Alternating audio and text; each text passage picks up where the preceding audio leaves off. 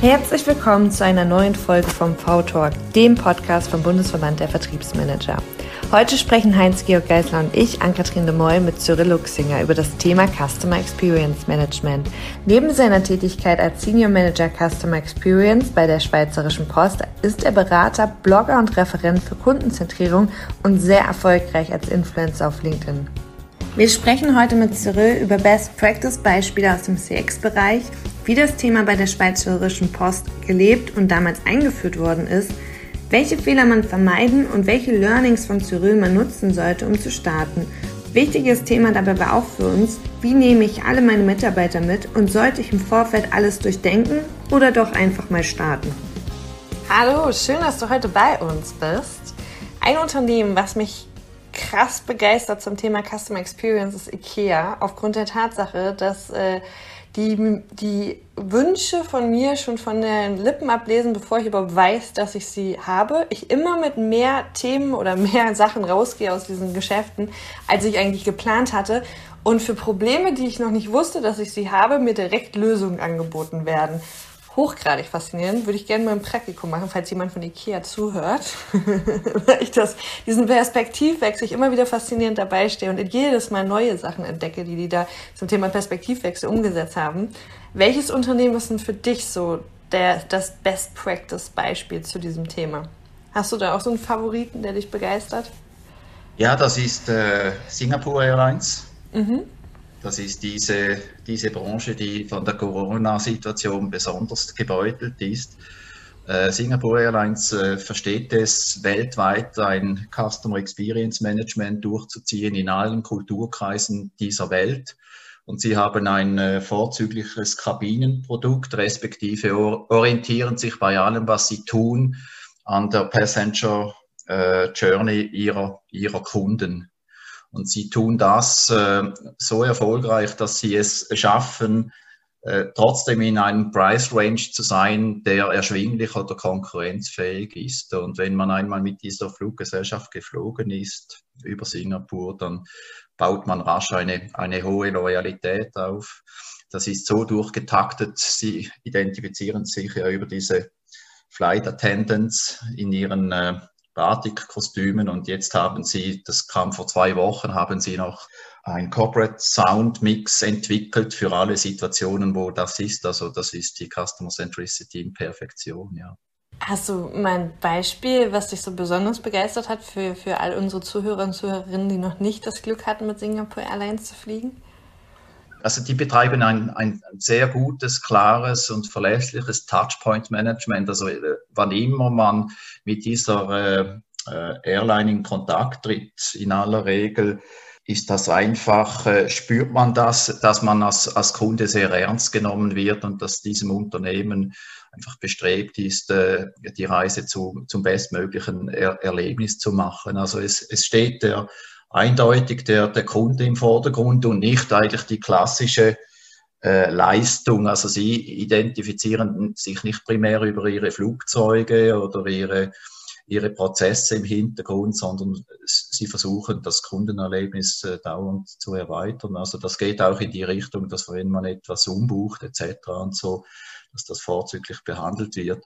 Muss jetzt aber anmerken, dass mit dieser Corona-Pandemie auch in, in Deutschland oder Österreich, in der Schweiz Kunden verärgert wurden, weil sie eine sehr restriktive äh, Politik äh, mit den Rückzahlungen äh, betrieben haben. Das kommt von dem her, dass natürlich das auch für sie existenziell ist, was, was passiert mhm. ist. Und also das ist ein, ein gutes Beispiel aufzuzeigen. Also wenn es dann wirklich eng wird für eine, eine Firma, dann kommt dann diese Kundenzentrierung auch sehr, sehr unter Druck. Aber als, als Beispiel zu nehmen, denke ich, ist das ein gutes, äh, ein gutes Beispiel als Beispiel. äh, das äh, Interessante ist ja, man ist ja dort Teil der Reise. Also als Passagier geht man ja dort durch und erlebt diese Customer Journey ja selber, weil alles auch sichtbar ist nimmt man eine postalische Dienstleistung, gehst du vielleicht an den Postschalter, gibst ein Paket auf und dann hört dein Erlebnis auf, oder? Weil der Endempfänger hat dann wieder sein Erlebnis oder das Ganze ist dann sehr zerstückelt, oder? In der Zusammensetzung. Und äh, ich denke, am Beispiel äh, Singapore Airlines sieht man auch den Zusammenhang zwischen einer hohen Mitarbeiterzufriedenheit und einer, einer hohen Kundenzufriedenheit. Also diese Faktoren hängen zusammen. Also die Kundenzufriedenheit ist sehr hoch und die Mitarbeiterzufriedenheit ist auch sehr hoch. Ja, vielen Dank für dieses tolle Einstiegsbeispiel. Das kann ich auch nur bestätigen. Ich bin da, durfte es auch schon mal genießen, Singapore Airlines. Und ja, das mit der Krise ist sicher absolute Ausnahmesituation. Ich bin sicher, Sie werden zurückfinden zur, zur alten Kundenorientierung nach der Krise, wenn Sie es überleben, wovon wir jetzt mal ausgehen. Ähm, aber ein gutes Stichwort, wenn wir jetzt mal das Rad ganz schnell, ganz weit zurückdrehen, und du hast schon erwähnt, die Post. Ähm, die Post ist ja in Deutschland zumindest mit so einem Geschmäckle versehen. Ah, ich meine, in der Schweiz bist dann, ich glaube, über 20 Jahre bei der Post angestellt. Schon mal da mega Hut ab, ja, äh, was du, was du ansonsten so alles treibst passt jetzt nach meinem Weltbild erstmal gar nicht zu jemand, der, der über 20 Jahre in einem Posttunnel gefangen ist. Aber die Frage, die ich dir stellen möchte, ist, äh, auf dem Weg in, in die Neuzeit, äh, den du ja begleitest, den Change-Weg bei der Post, wie viel Prozent Singapore Airlines steckt denn schon in der Schweizer Post heute? Ich würde mal sagen, äh, das Bewusstsein für äh, diese Thematik ist in den letzten Jahren äh, deutlich gestiegen. Also als ich 2015 mit diesem Thema begonnen habe, also wir, wir haben Aktivitäten unter diesem Thema Customer Experience Management seit 2014, 2015 ist seit dann auch in der Strategie der Post äh, verankert. Äh, da musste ich jedem erklären, was ich äh, mache. Also da fühlten sich die Leute noch auf den Arm genommen. Und jetzt haben wir äh, über den Konzern verteilt sicher etwa 150 Serials oder eben Customer äh, Experience Manager. Äh, da haben wir eine große Abteilung UX Manager und diese Überzeugung, dass äh, letztendlich der Endkonsument äh, entscheidet äh, über die über die Kundenerfahrung. Also das ist in den Köpfen schon an, angekommen. Wo wir aber äh, im Mittelmaß sind, ist das dann wirklich im Daily Business in der Umsetzung, weil wir sind als äh, Service Public Unternehmen oder als, als sehr großes Unternehmen haben wir sehr verschiedene Stakeholder. Wir haben die Situation, dass die äh, die Geschäftskunden die Auftraggeber sind. Also den meisten Umsatz machen wir mit den Geschäftskunden und jene, die die Meinung sich bilden über die Post, das sind die Privatkunden. Also schon von dort her ist eine Verzerrung. Also man kann sich differenzieren, wenn man sich gut äh, fokussieren kann. Und am Beispiel Post ist das äh, schwierig, oder? Weil sich in der Schweiz identifiziert sich jeder mit der Schweizerischen Post. Jeder fühlt sich da irgendwie als Mitbesitzer und hat da irgendwo auch das Gefühl, er könne da mitdiskutieren, was da zu machen ist oder nicht zu machen ist. Also ich würde mal sagen, äh, von der Relevanz und äh, Bedeutung, sage ich mal jetzt mutig 80 Prozent bei der Singapore Airlines, bei der Umsetzung wahrscheinlich etwa bei der 50 Prozent.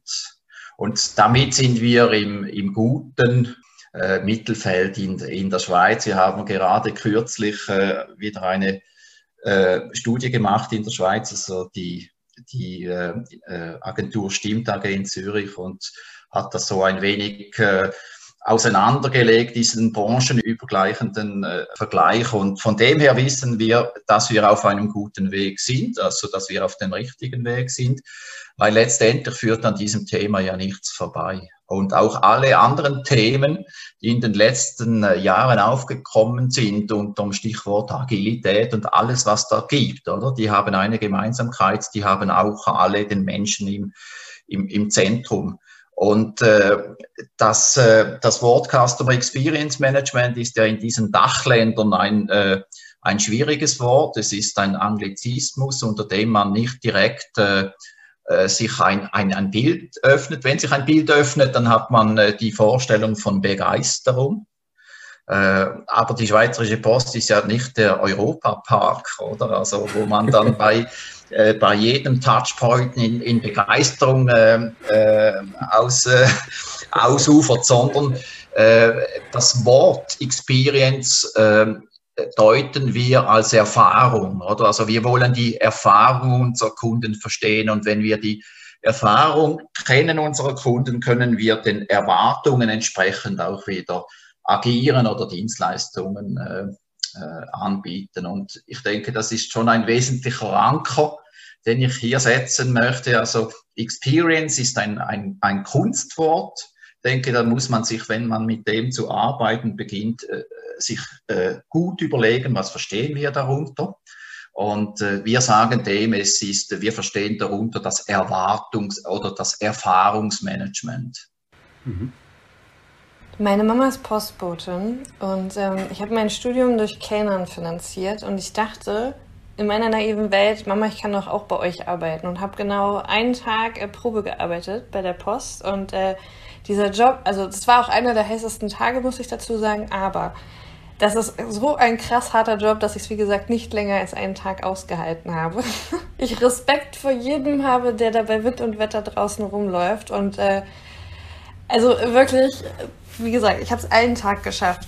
Ähm, wie schwer war es für euch, genau diese Leute, weil du ja sagtest, im Daily Business für die Privatkunden genau diese, dieses Erlebnis zu schaffen?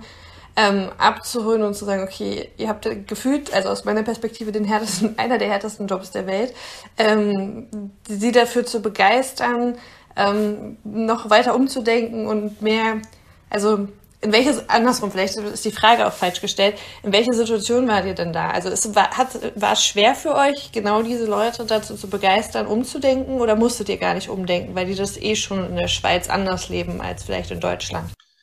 Also es ist genau, was, was du sagst. Also wenn ich mir vorstelle, ich wäre beispielsweise ein Paketbote und müsste da irgendwie am Morgen früh um 5 Uhr 280 Pakete hinten in einen Lieferwagen beigen und das innerhalb von fünf, sechs Stunden in meinem Gebiet verteilen. Also bekomme ich Schweiß, äh, Schweißausbrüche. Also das ist ein sehr harter äh, Job.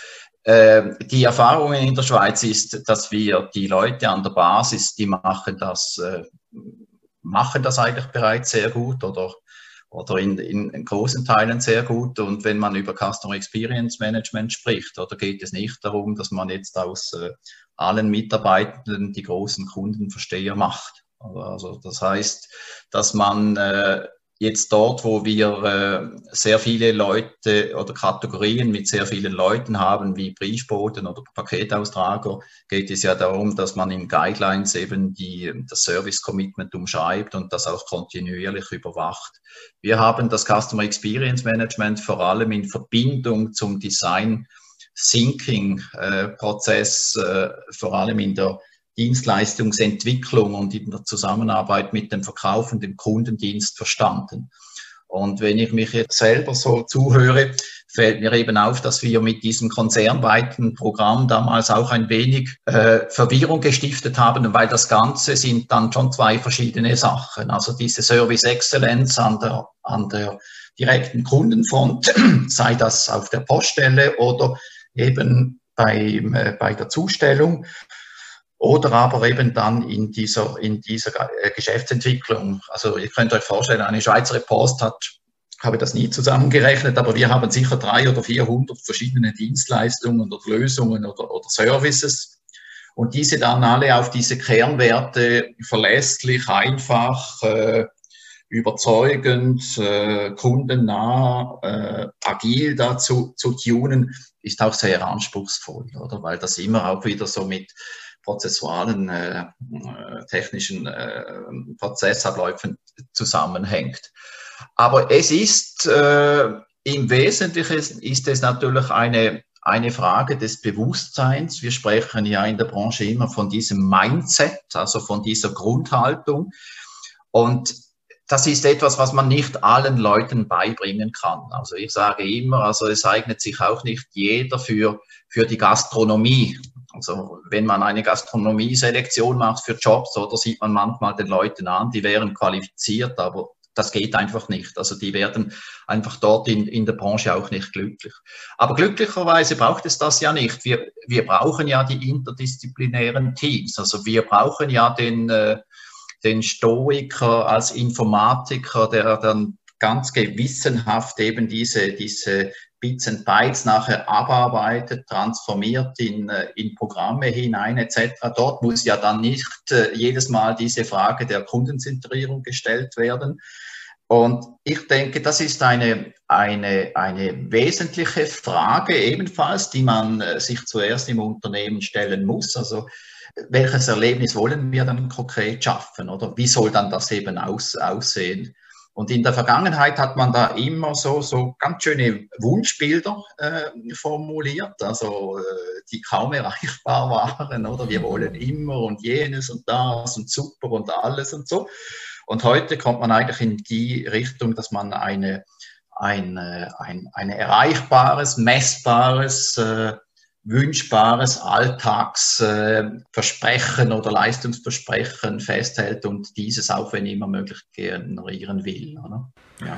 Wie viel Prozent der Kapazität oder Anstrengung würdest du empfehlen, geht rein in sag mal, die, die Situation, die Zukunft beschreiben und, und den Leuten das Bild vermitteln?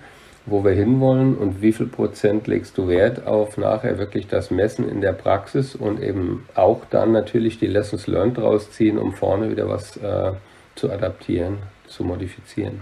Wenn man es dann professionell macht, wie eine Singapore Airlines, ist das integriert in den, in den Führungsprozess. Und da sprichst du etwas Entscheidendes an. Also das muss, das muss äh, im, äh, im Bewusstsein oder Kopf des Obersten oder des Vorgesetzten beginnen. Also der, der muss das aussprechen, der muss es immer wieder betonen, der muss dafür stehen, er muss auch Vorbild äh, dazu sein. Wenn wir drei jetzt irgendwie in einem großen Konzern äh, irgendwo auf dieser Welt sagen, okay, es ist eine tolle Sache, Kundenzentrierung einzuführen und wir sind irgendwo im mittleren Management, dann können wir sicher das eine oder andere bewegen, aber wir können nicht das Unternehmen verändern in dieser, in dieser Form. Also es, es braucht mhm. diese Übereinstimmung mit der Unternehmensstrategie, es braucht, äh, das ist wirklich der Job der Führung. Und ich habe noch nie ein Unternehmen erlebt, das eine hervorragende Customer Experience Management führt, wo weder der Aufsichtsrat noch die oberste Geschäftsleitung sich äh, klar dazu geäußert haben. Es sind diese Unternehmen, erfolgreich. Da nenne ich jetzt auch das Beispiel aus meiner Wahrnehmung die Deutsche Telekom, die einen sehr charismatischen CEO haben, der auch hinstehen kann und, äh, und, und diese Versprechen abgilt und diese dann sicher auch misst. Und dann funktioniert so etwas. Übrigens, die, äh, wenn wir nach einem weiteren Unternehmen suchen, das ist die Deutsche Telekom Mobile in den USA, ist auch ein, ein diese Tochtergesellschaft ist auch ein T-Mobile, ja. Mhm. Ja, hervorragendes Beispiel dieser, äh, dieser, dieser Kundenzentrierung. Die haben es verstanden. Und es kommt natürlich auch äh, daher, dass, äh, dass diese Industrien auch so ein, ein Referenz, äh, eine Referenzthematik hat, mit jedem Fehler, den du machst, oder? Wenn du das wieder ausbügeln musst, etc dann geht dir so viel Marge verloren oder du brauchst dann wieder 20, 30 oder 40 Leute, die daran zahlen, um diesen Fehler zu machen. Also versuchst du automatisch all diese möglichen Fehlerquellen zu, zu eruieren. Und äh, ich habe im Jahr 2012 habe ich beruflich etwas ganz anderes gemacht, war ich äh, der, der, der Leiter des des Language Managements bei der Schweizerischen Post, Corporate Language Management. Und wir haben etwa für 10 Millionen Franken pro Jahr Übersetzungen gemacht. Und wenn du eine Übersetzung nachher machst, oder, dann musst du schauen, dass diese äh, aus Kundensicht fehlerlos ist, oder? Also du darfst keine Fehler machen. Wenn ein Fehler passiert, oder? Also stell dir vor, du machst in einem Geschäftsbericht einen, einen Fehler, oder? Äh, dann ist, sind die Konsequenzen so groß, oder? Dass du äh, in einem normalen Umfeld fast deine, deine Existenzberechtigung verlierst, oder wenn mhm. du diese Haftungsklagen zahlen müsstest. Und dann ist dort alles eigentlich darauf ausgelegt, dass du mit einem zwei, vier, sechs Augen Prinzip eben diese möglichen Fehlerquellen reduzierst und das immer tagtäglich wieder machst, oder? Und gerade solche Unternehmen oder äh, lernen dann eben daraus diese Customer Journey und diese äh, äh, Prozesse innerhalb äh, des Unternehmens zu synchronisieren. Und das ist eigentlich schon äh, bereits das Geheimnis, oder? Wir alle kennen also dieses Prozessbewusstsein oder dieses Qualitätsmanagement. Das kennen wir seit 10, 20 Jahren, oder? Über das reden wir. Und die Customer Journey ist eigentlich äh, nichts anderes als, als die Außensicht. Und wenn man diese Außensicht dann eben koppelt mit der Innensicht und dort dann eben diese Schwachstellen sieht oder sich auf äh, mögliche Schwachstellen dort eben konzentriert, dann ist man schon ganz in der Nähe äh, des perfekten Customer Experience Managements, also in der, in der Theorie. Oder? So, und jetzt frage ich mal ganz kritisch aus der Praxis. Okay. Weil die Vertriebsrealität ja oft wir hatten das vorhin, wir mussten technisch spontan umswitchen, weil die Gegebenheiten einfach dementsprechend waren. So ist es ja oft im Vertrieb auch. Also tatsächlich, dass, dass die Perspektive des Kunden sich verändert in gefühlt einer Geschwindigkeit, dass ich staunend daneben stehe und so, ja verrückt, okay, alles klar, ja nee, ist neu, kann ich verstehen, probieren wir mal aus. Also eher so dieses ähm, Try and Error und wirklich ausprobieren, als dass man im Vorfeld schon alle eventuellen Fehler oder ähm, ja, Schwachstellen bedenken kann, weil die Geschwindigkeit aktuell so hoch ist. Heißt, das steht ja eigentlich ähm, nicht im Einklang mit dem, was du sagst, im Sinne von, ähm, man kann das fehlervermeidend ähm, vordenken, sondern eher meine Praxis oder meine, mein Erlebtes, dass die Geschwindigkeit so schnell ist der Kundenanforderungen, ähm, dass wir uns total schnell umstellen müssen. Wie empfindest du das? Ja, das ist äh, korrekt und äh, das ist so ein äh, Steilpass für mich. Also du sagst, du bist im Vertrieb und ich bin vor allem in der Strategie, Geschäftsentwicklung, Produktmanagement und jetzt müssten wir idealerweise noch eine, eine Kollegin haben aus dem, äh, aus dem Kundendienst oder Customer äh, Service und wir drei, wenn wir jetzt im gleichen Unternehmen tätig sind, müssten uns eben darüber unterhalten, wie wir den Kunden sehen. Und das ist ja das Spannende in diesem Thema. Der Kunde ist, äh, ist eigentlich bereits heute, ungeachtet von diesem Thema Kundenzentrierung, ist, er ist ja da und, und äh, jeder schaut auf den Kunden. Also ich schaue auf den Kunden, du schaust auf den Kunden und der Service schaut auf den Kunden oder dann die Logistikabteilung und alle haben den Eindruck, sie, sie machen ja eigentlich das Beste für den Kunden und dann die Geschäftsleitung ist dann ja noch manchmal noch sehr weit davon entfernt und da gibt es immer auch Kolleginnen und Kollegen, die aufgrund der hohen Arbeitsteilung so weit vom Kunden weg sind, dass sie eigentlich gar nichts mehr wissen, was sie genau für wen machen, oder? Und mit, äh, mit diesem Thema, dass man innerhalb eines Unternehmens sich einmal einig ist, ja, was, wer ist denn überhaupt der Kunde und was ist dann die, äh, überhaupt die Kundensicht, das ist sehr entscheidend. Und je größer das, das Unternehmen wird, wenn wir wieder zurückkehren bei einer schweizerischen Post, oder, dann sind das auch riesige die, die, ähm, äh, Divisionen, oder? Der eine beschafft sich mit dem Vertrieb etc. Und dort ist eigentlich wenn man einmal weiß, was man will in diesem Thema, diese, diese Verständigung, oder, dass du dann nachher aus, aus, vom Vertrieb her kommst und sagst, ja, lieber Cyril, das ist ja alles gut und recht, aber du machst Prozesse, die für die nächsten 18 oder 24 Monate Gültigkeit haben. Heute ist einfach so, dass wir sehr viel agiler und der Kunde steht unter Druck etc. und so. Und das muss ja dann in das Ganze äh, einfließen. Wenn wir so uns unterhalten jetzt in diesem Thema, und das ist ja keine, keine Kritik, äh, äh sind wir immer so auf einer Meta-Ebene, oder? Äh, wo wir versuchen, das Thema zu verstehen. Wir, wir versuchen jetzt auch euren äh, Zuhörern oder Zusehern zu vermitteln, wie der Zugang ist in dieses Thema. Aber letztendlich muss man ja das immer äh, am, am, eigenen, ähm, äh, am eigenen, an der eigenen Problemstellung oder am eigenen Unternehmen umsetzen. Ich sage oft, das Thema selber äh, hat ja auch so etwas von selbstverständlich. Und, und, die Leute sagen sich, ja, das haben wir immer gewusst. Wir machen ja seit 20, 30 Jahren Marketing etc. Und Customer Experience versuchen wir ja auch bewusst einfach zu erklären. Aber das Anspruchsvollste ist eben das dann genau in deine Situation zu übertragen, oder? Wo du offenbar in einer Situation bist, wo sich der Markt so schnell verändert, weil die Kunden, äh, deiner Kunden auch wieder andere äh, Bedürfnisse haben.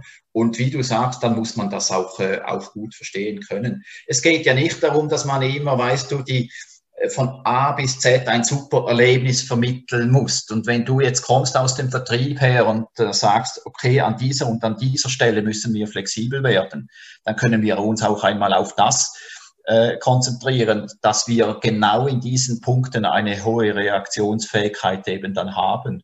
Und das genügt dann auch oft aber dass wir dann einfach äh, sagen können, wir können auf den Kunden eingehen und wenn du das nächste Mal beim Kunden wieder bist, oder kannst du sagen, oder äh, kann man wieder darüber äh, reden, wie die Veränderung angekommen ist und nicht, du kommst wieder vorbei und es ist noch alles wie vor einem halben Jahr, oder? Das ist das, was dann eben mühsam ist. Mhm. Der Kunde hat für vieles Verständnis, aber man kann nicht über äh, Feedbacks einholen und dann ändert sich neun Monate nichts, oder? Das versteht er dann eben nicht, oder? Hm.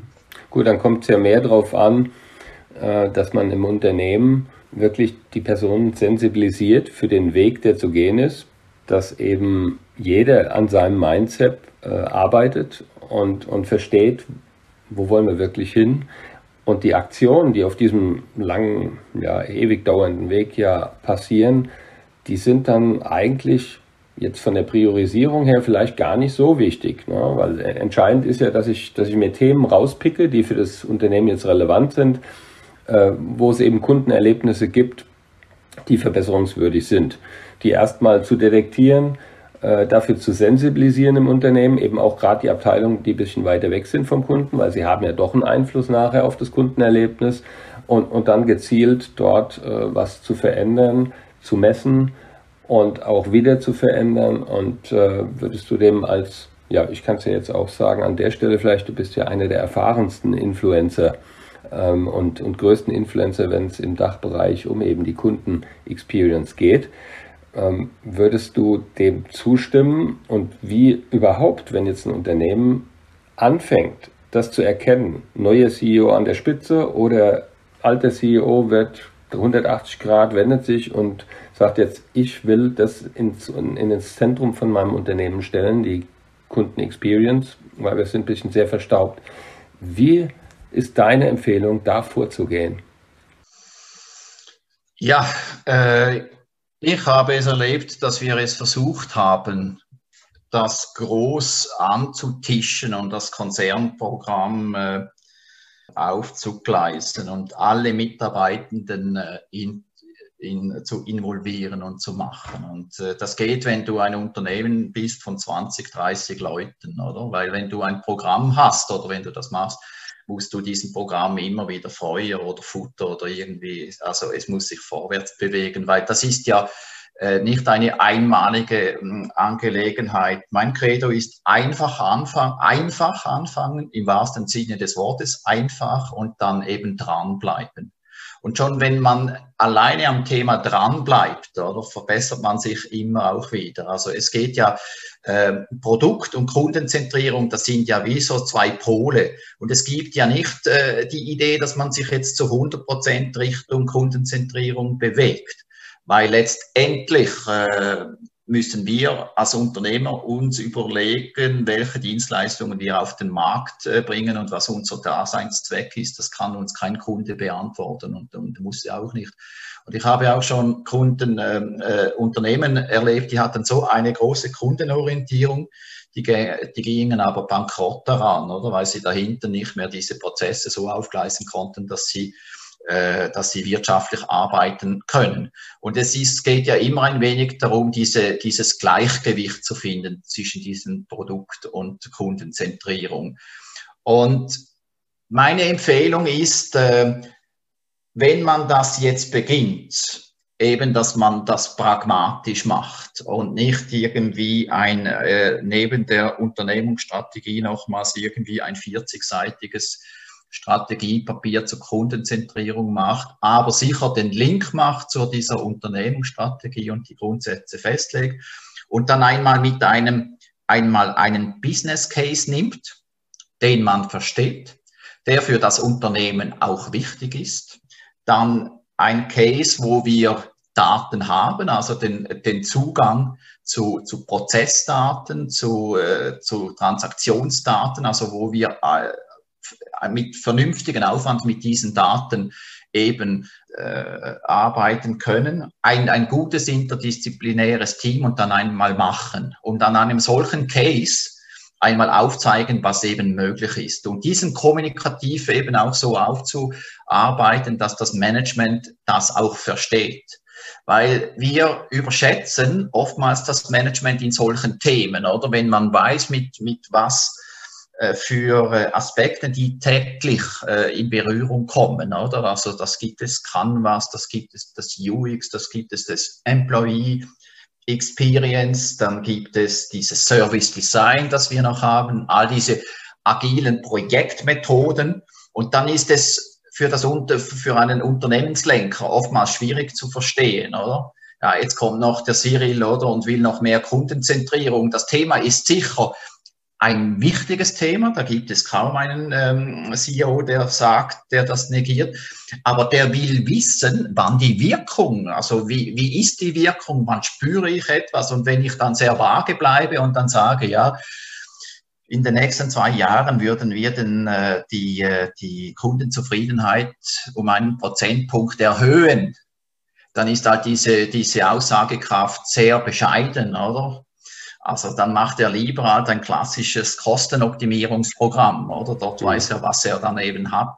Und, und diese Leute, die in dieser Branche arbeiten, äh, wie ich, das sind das sind wirklich hervorragend qualifizierte Leute, aber was, was wir alle noch lernen müssen, dass wir mehr auch in der Argumentation betriebswirtschaftlich die Fakten oder, oder strategisch auf der Augenhöhe des obersten Unternehmenslenkers das auch verkaufen können. Also es ist einfach nicht getan mit, äh, mit hochprofessionellen Customer Journey Mappings, die dann irgendwo in einer äh, äh, versickern oder einfach irgendwo da aufgehängt bleiben und ohne, dass sich etwas verändert. So. Also ganz wichtig, das interne Verkaufen. Ja. Und äh, ja. Return on Invest ist ja das ja. Zauberwort dann das, für den das CEO. Ist entscheidend, oder? Da hätte ich, einen, hätte ich einen kleinen Tipp. Äh, Bundesverband der Vertriebsmanager, da lernt man sowas. Genau. Ja, also das und tatsächlich, ähm, ich kann das zu 100% unterstreichen, weil ähm, diese Diskussion habe ich mit meinen Kunden immer aufgrund der Tatsache, dass wir ja nun ähm, ohne hier einen Werbeblock einführen zu wollen, ähm, Erklärfilme machen, die nicht länger als drei Minuten gehen dürfen. Ne? Und meistens auch in einer Visualisierungsform, die sehr einfach gehalten ist. Und dann habe ich immer wieder die Diskussion, gerade wenn es um interne Pitches auch geht. Wir hatten gerade einen Großkonzern, der ähm, intern bei den Geschäftsführern das Thema Budgetfreigabe für das Thema Qualitätssicherung ähm, bei genau den Geschäftsführern positionieren wollte. Und wir im Vorfeld die Diskussion hatten, okay, kann ich denn so einfach überhaupt mit diesen Leuten sprechen, weil die sind ja so besonders schlau und, und die sind ja nicht ohne Grund auf ihrer Position. Und ich dann immer wieder gesagt habe, ja, aber bitte berücksichtigt doch, wie viele Entscheidungen diese Personen am Tag treffen müssen ähm, das ist gar nicht möglich, ähm, tatsächlich sich überall so tief einzuarbeiten. Und dann ist das Thema Perspektivwechsel ja wieder, ne? sich in diese Situation dieser Leute hineinzuversetzen und zu sagen, okay, alles klar, wie muss ich es denn jetzt aufbereiten, dass sie es auch verstehen und den Mehrwert sofort verstehen. Ne? Und das ist nicht immer unbedingt diese ein Prozent, sondern eher das Warum und wie geht es dann weiter. Und äh, das, das ist spannend, dass das immer wieder so eine Diskussion ist, was du meinst. Du bist der Erste, der es so ausgesprochen und formuliert hat. Wir überschätzen die manchmal. Ähm, die können die gar, also das, das, ist ja nicht so, dass sie das nicht wüssten oder nicht könnten, wenn sie sich nicht tief einarbeiten, aber die haben ja auch nur 24 Stunden am Tag. Ne? Also das ist halt äh, tatsächlich das, was oft vergessen wird. Und äh, eigentlich sind das ja auch wieder unsere Kunden für unsere Ideen. Wo ja, wir absolut, auch absolut. Also das sind äh, letztendlich die wichtigsten Stakeholder und äh, in solchen Gesprächen versuche ich mir immer vorzustellen, was mein Gegenüber, weißt du, welche Agenda der hat, oder? Wenn mein äh, Gegenüber die Agenda hat, ein möglichst gutes Halbjahresresultat. Und ich komme jetzt da Ende, Ende Mai und versuche ihm irgendwie die Optimierung einer Kernprozess-Journey vorzuschlagen, oder? Und für das brauche ich jetzt irgendwie eine halbe Million Euro. Ja, dann muss ich das auch verstehen, wieso der jetzt da nicht in Begeisterungsstürme äh, Stürme ausbricht. Oder? Das ist äh, zwar für ihn interessant, aber er muss ja Mitte Jahr etwas vorweisen können in dem her. Und das sind, äh, aber das sind, denke ich, Fragen dieser, dieser alltäglichen Kommunikation und, und des Austausches. Weißt du, Viele gehen dann hin in Bezug auf die Messbarkeit und entwickeln Metriken, die nochmal so komplex sind wie eine Customer Journey in sich. Oder? Und äh, ich sage dann oft, es ist eigentlich wichtiger, dass ich mich mit der Vorgesetzten äh, Stelle darauf äh, verständige, was ist ein Meter für uns? Oder äh, wenn wir uns, du und ich, wir einig sind, dass ein Meter ein Meter ist, oder dann können wir nachher innerhalb von zwei, drei Monaten dann schauen, wie wir uns in diesem Thema weiterentwickelt haben. Oder es, äh, beim Thema Customer Experience Management, man kann das messen, aber das wäre jetzt eine eigene Sendung dafür, für sich. Also ich bin heute absolut davon überzeugt, dass man das auch messen kann. Es ist immer eine, eine Frage des Aufwandes, äh, die man nachher äh, äh, macht und wo das äh, einzahlt. Aber eben entscheidend ist, dass man äh, in diesem Thema bin ich ja nicht äh, alleine unterwegs, sondern das betrifft ja alle Menschen im, im Unternehmen. Also es ist nicht mit einem CX-Manager getan, sondern diese, diese Denkhaltung muss ja über das, äh, das, äh, das ganze Unternehmen verteilt sein.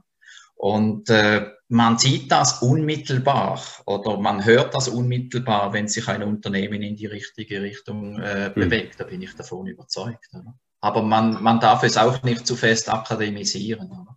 Cyril, jetzt äh, haben wir ganz viel erfahren über, über CX-Management und Firmen und wie kann man es machen, wie sollte man es nicht tun. Hm. Jetzt wollen wir noch ein bisschen über dich als Person erfahren.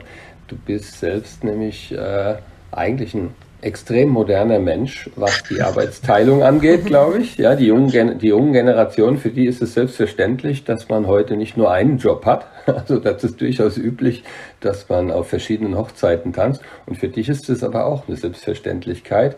Äh, Stichwort Cappuccino-Worker. Könntest du das mal den Hörerinnen und Hörern näher bringen? Was heißt das in deinem Fall? Ja, im letzten Dezember habe ich einem, äh, einem äh, Branding-Spezialisten einmal erklärt, was, äh, was ich mache. Und dann hat er mir nachher gesagt, ja, dann bist du ein typischer Cappuccino-Worker. und ich hatte keine Ahnung, was das äh, heißt.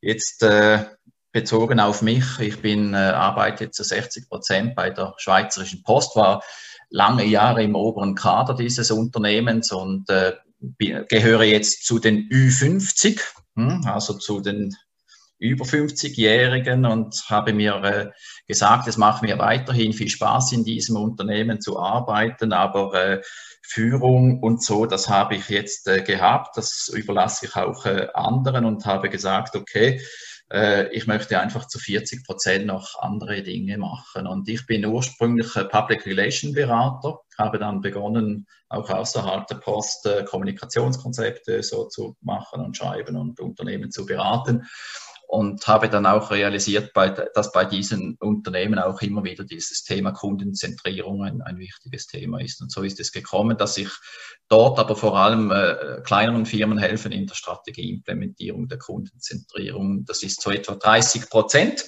Und dann habe ich noch die 10 Prozent, das ist ja dann äh, auf dem Milchschaum oben dann die, das Schokoladenpulver. Ich sage dem das, was ich in den 30 Prozent mache, obendrauf äh, so äh, mich jetzt damit euch zu unterhalten oder äh, auf LinkedIn äh, zu blocken, was ich da so erlebe und was ich so, wie ich die Welt wahrnehme. Und das ist doch ein sehr guter Mix, weil äh, diese Themen beeinflussen sich immer wieder gegenseitig. Also dieses äh, Customer Experience Management, ja, und dann mache ich eben noch Referate und doziere und das Blocken und das sind dann so drei Themen und dann nehme ich dort wieder etwas wahr, kann, kann das miteinander verweben. Und mir ist es wichtig, dieses Thema auch, auch sichtbar zu machen, weil ich denke, das betrifft die meisten Leute, weil wir sind Volkswirtschaften, die sich über den tertiären Sektor definieren, also über Dienstleistungsgesellschaft. Und da haben wir in diesen drei deutschsprachigen Ländern haben wir noch Aufholbedarf. Also da können wir massiv. massiv. da können wir noch dazu lernen, wenn wir weiterhin von diesen, äh, in diesem Sektor leben wollen oder sonst müssen wir dann wieder bei den Bauern beginnen, oder? Also zurück von dort, wo wir herkommen. Äh, ja, und äh, da fühle ich mich recht glücklich dabei und diese, diese Feststellung eben Cappuccino Worker hat es mir erleichtert, das überhaupt zu sagen, was ich mache und die Leute haben sich jetzt mittlerweile ein paar äh, gewöhnt, weil ich denke, es ist immer wichtig, Orientierung zu geben, oder? Wer, wer ist der andere? Was macht er? Und mir ist es äh, entscheidend, eben auch diesen Unternehmungen zum branchenübergreifenden äh, Dialog zu pflegen, oder? Weil der ist in diesem Bereich ist der sehr wichtig. Also ich kann keine CX-Strategie von euch abschauen und diese bei mir äh, umsetzen. Das bringt überhaupt nichts. Aber ich kann aus Erfahrungen lernen, die Unternehmen in Deutschland und Österreich machen auf diesem Gebiet. Ein Kunde bei der Post äh, schließt vielleicht eine Versicherung ab, geht in den Einzelhandel etwas einkaufen, ähm, kauft vielleicht sich auch einmal ein Auto und diese Menschen sind ja dann die gleichen. Und wenn man ein wenig weiß, äh, wie sich die Gesellschaft, die Technologie, alles eben verändert, also ist das, äh, ist das sehr, sehr wertvoll, solche Informationen eben immer wieder auf, aufzunehmen. Und ich denke, so schaffen wir auch ein, ein besseres Bewusstsein für dieses Thema. Und vor allen Dingen, das finde ich ja so, so großartig, du bist ja, du entgehst ja der Gefahr, in einem eigenen Saft zu schmoren. Also im Sinne von, du gehst ja bewusst raus, um über den Tellerrand der Post zu gucken, ähm, um, um einfach nochmal wahrscheinlich dann mit ganz anderen Impulsen wieder zurückzukommen. Was jemand, der zu 100 Prozent äh, in dem Bereich dann bleibt, gar nie diese coolen Erfahrungen machen kann und auch diesen wertvollen Input dann fürs Unternehmen zu bringen. Ne? Also ich, ich gehe davon aus, dein Arbeitgeber ist sehr glücklich darüber, dass du das machst.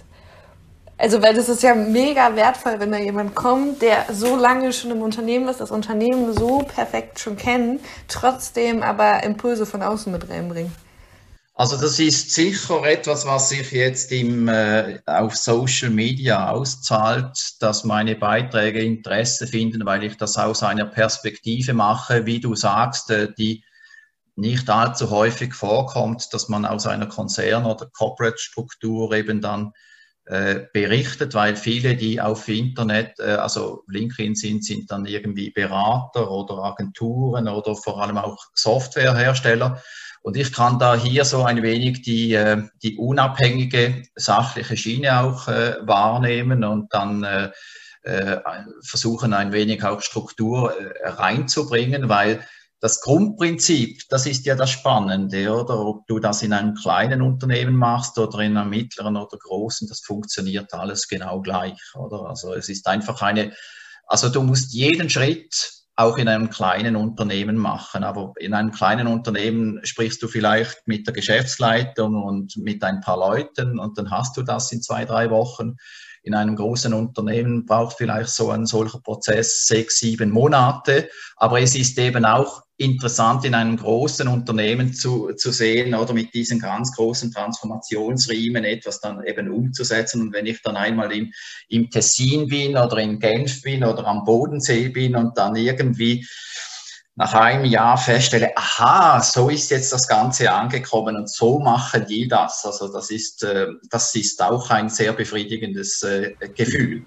Mhm. Aber diese Skalierung, also die muss man eben auch machen können. Also ich kann ja nicht mit diesem äh, Anforderungsprofil oder mit diesem Rucksack an Instrumenten aus einem Großkonzern in ein kleines Unternehmen gehen. Oder die haben dann, wer würde das dann machen? Oder ich höre dann oftmals, ja, wir würden das auch gerne machen, aber wir haben keinen, äh, der das so kann wie Sie, oder? Und dann habe ich gesagt, aber Sie haben Leute in Ihrem Unternehmen, Sie haben Leute eingestellt, schauen wir doch einmal diese Leute an. Und da hat es oftmals Potenziale, oder, die man auf den ersten Blick gar nicht kennt. Und etwas Zweites, was man auch wissen muss, man kann auch mit der Anpassung der der Rekrutierung kann man auch schon sehr vieles erreichen, oder? Also die Fluktuation, die gibt mhm. es, oder?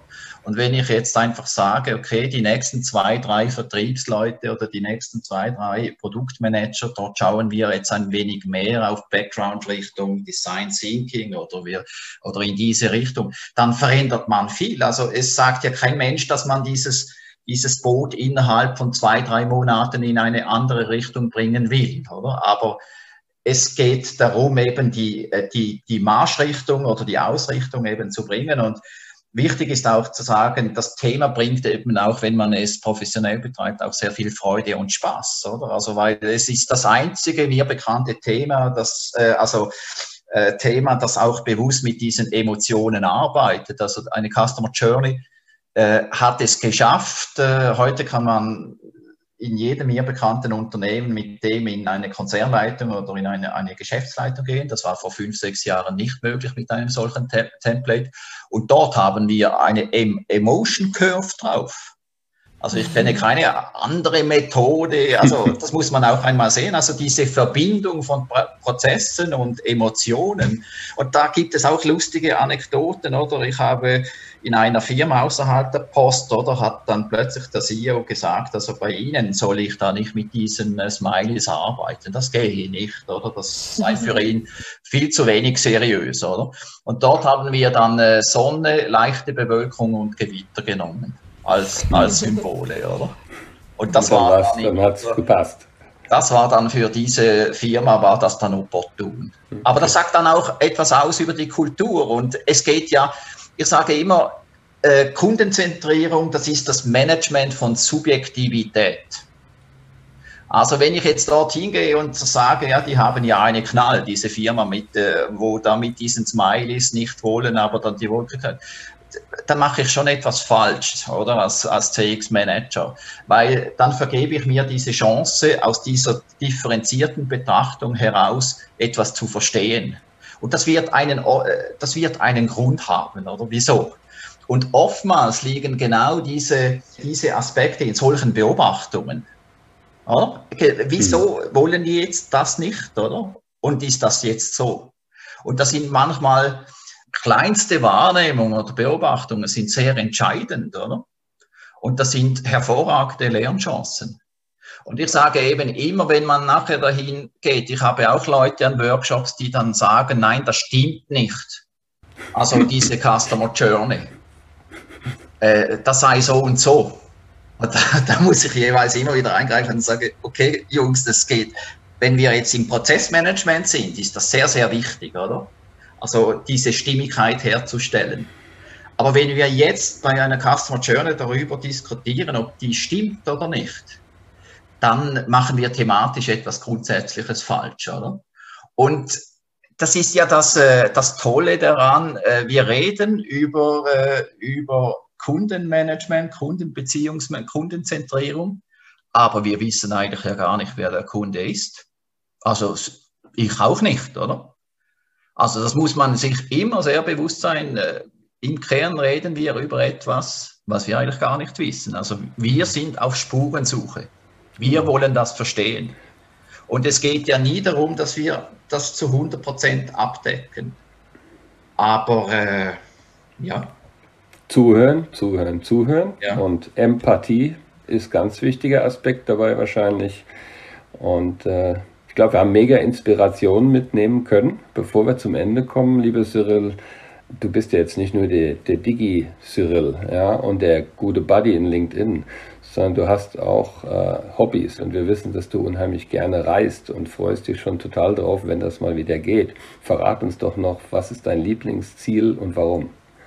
Ach ja, ich würde, ich brenne darauf, nach Kapstadt zu fliegen, weil das ist so ein, ein hervorragender, magischer Ort kulturell, vom Essen her, von der, von der ganzen Szenerie, da fährst du irgendwie eine halbe Stunde irgendwie durch, durch das Land und äh, durchkreuzt da äh, Weinregionen oder dann Regionen wie im Engadin in der Schweiz einfach ohne Häuser es hat aber auch natürlich diese gesellschaftlichen Problematiken mit den Townships etc. Das darf man nicht außer Acht lassen. Es hat auch eine, jedes Mal, wenn man vor Ort ist, muss man sich auch ein wenig äh, kundtun, wie, wie die Lage vor Ort auch ist. Aber die, da diese ganze Landschaft und dort ist einfach, äh, ja, hervorragend. Und für mich selber ist das so wie eine Second Hometown. Ich habe mich dort immer auch sehr, sehr wohl gefühlt und äh, ich war schon etwa zehnmal dort und äh, kann mir dann auch äh, vorstellen, wenn ich dann so über Ü60 dann bin, dass ich da äh, versuche, da zu überwintern. so zwei, drei Monate. Ich kann ja dann von dort aus Customer Experience, das lässt sich auf der ganzen Welt dann machen. Dann sind es dann einfach vielleicht andere Themen. Also das wieder reisen zu können und diese Unbeschwertheit äh, dazu haben, also das ist das, was ich am meisten vermisse. Gibt es zusätzlich zum Thema Reisen ähm, noch Themen oder, oder Rituale, die du hast, um dich zu motivieren, zu begeistern, wenn's mal, wenn du mal nicht so einen guten Tag hast? Das ist für uns Vertriebler immer super wichtig. Ähm. Oder bist du immer gut drauf?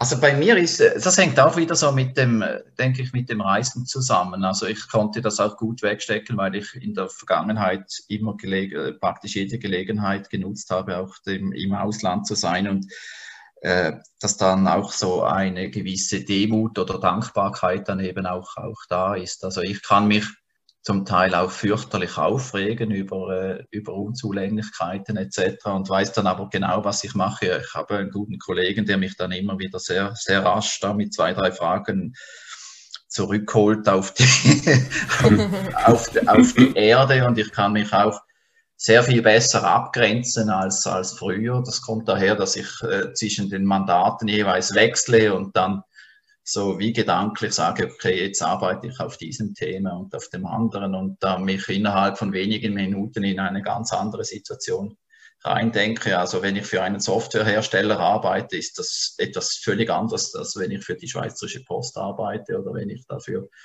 für einen Agenturverband irgendwie die Pressemitteilung verfasse, ist das auch wieder etwas ganz anderes. Aber diesen, diesen Mix äh, genieße ich. Aber ich denke, letztendlich ist es schon so das Bewusstsein, dass wir hier gerade in Mitteleuropa in einem Gebiet wohnen, wo es uns wirklich auch also überdurchschnittlich hervorragend äh, geht, diese Dankbarkeit, also das hilft mir schon auch im, immer wieder. Aber es ist nicht so, dass ich auch nicht meine Ups und Downs hätte und ja, das ist das Gleiche wie beim Zahn, äh, wenn man Zahnweh hat, dann kann man sich gar nicht vorstellen, wie es ist, wenn man keines hat. Und wenn man keines hat, kann man es gar nicht vorstellen, wie es ist, oder? Solche Sachen gibt es dann auch wieder.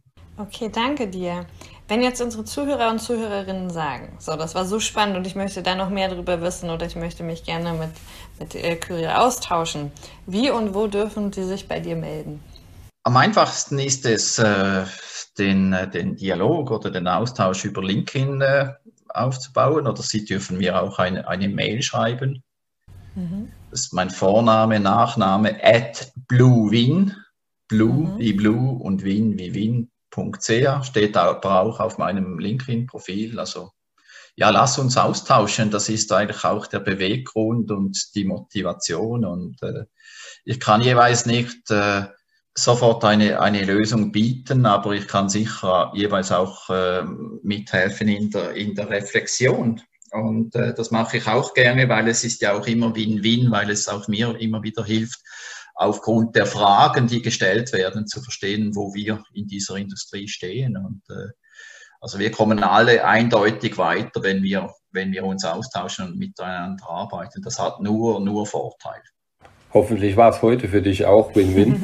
Für uns war es ein ganz tolles Interview. Ja. Herzlichen Dank, ganz lieben Dank, dass du bei uns warst. Tolle Zeit. Und wir sehen dich bald wieder und wünschen alles Gute.